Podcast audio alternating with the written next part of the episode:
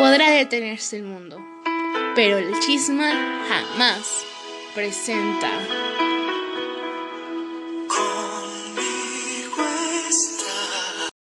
Buen día a todos nuestros oyentes. El día de hoy tenemos como tema central la Revolución de Cuba. Tenemos dos testimonios que nos relatarán su experiencia antes y después de esta revolución. Dejaré que se presenten. Hola, muy buenos días a todos. Mi nombre es Greten de las Casas y muchas gracias por la invitación a este podcast. Buen día, mi nombre es Pablo Lorenzo y de antemano muchas gracias por la invitación al podcast. Muchas gracias a los dos por estar aquí. Greten es la testigo que nos hará el honor de contarnos su experiencia al vivir la Revolución cubana. Y Rulgencio, más conocido como Pablo Lorenzo, nos contará su experiencia al vivir después de la Guerra cubana. Esto con la finalidad de compartir el antes y el después de Cuba. Sin más que decir, comencemos con la entrevista.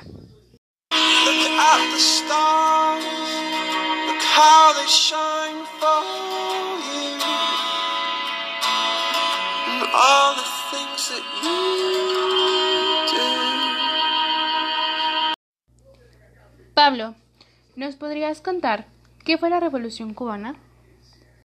Bueno, la Revolución cubana fue un levantamiento armado por movimiento de izquierda cubano al mando de Fidel Castro y esto ocurrió entre 1953 y 1959. ¿Y quién era el gobierno de Batista?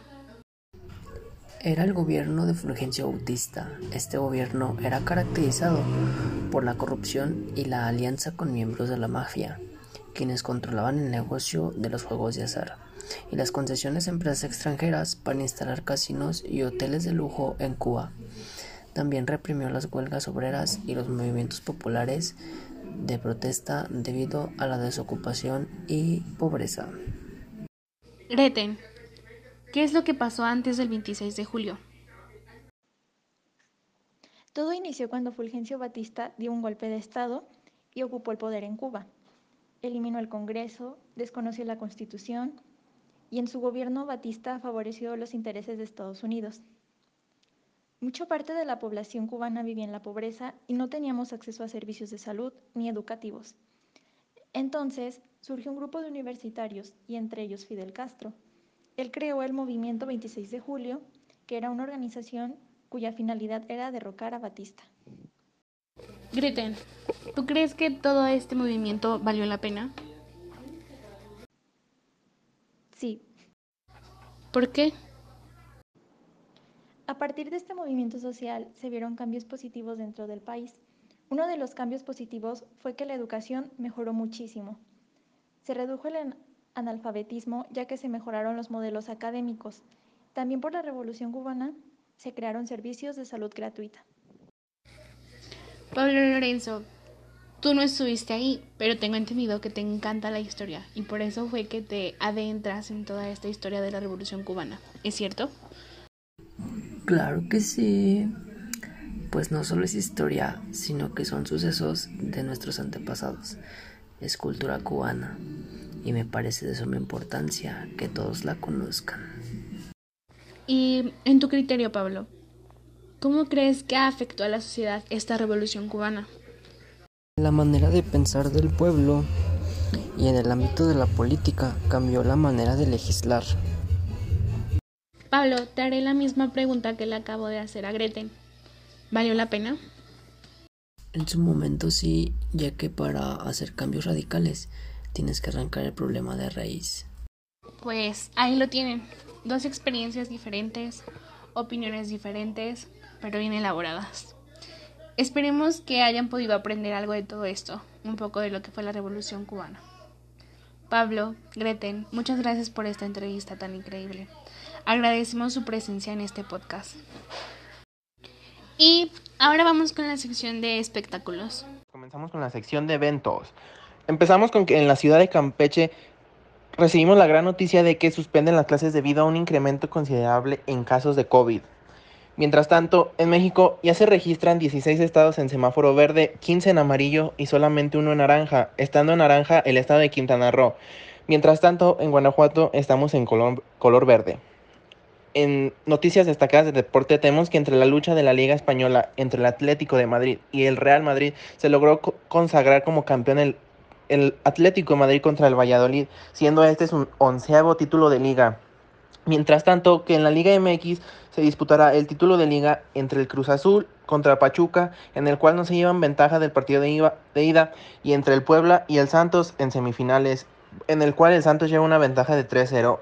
El día 22 de mayo se disputa Cruz Azul Pachuca y 23 de mayo Puebla y Santos. Muchas gracias, Gobea. Esto sería todo por hoy. Muchas gracias por escucharnos. No olviden seguirnos en nuestras redes sociales y esperemos que les haya gustado. Hasta luego. Agradecemos su apoyo a la realización de este podcast a Jair Torres como Pablo Lorenzi, Eugenia Salgado como Greten, Govea como el del presentador de espectáculos y Liliana García como la presentadora. Gracias.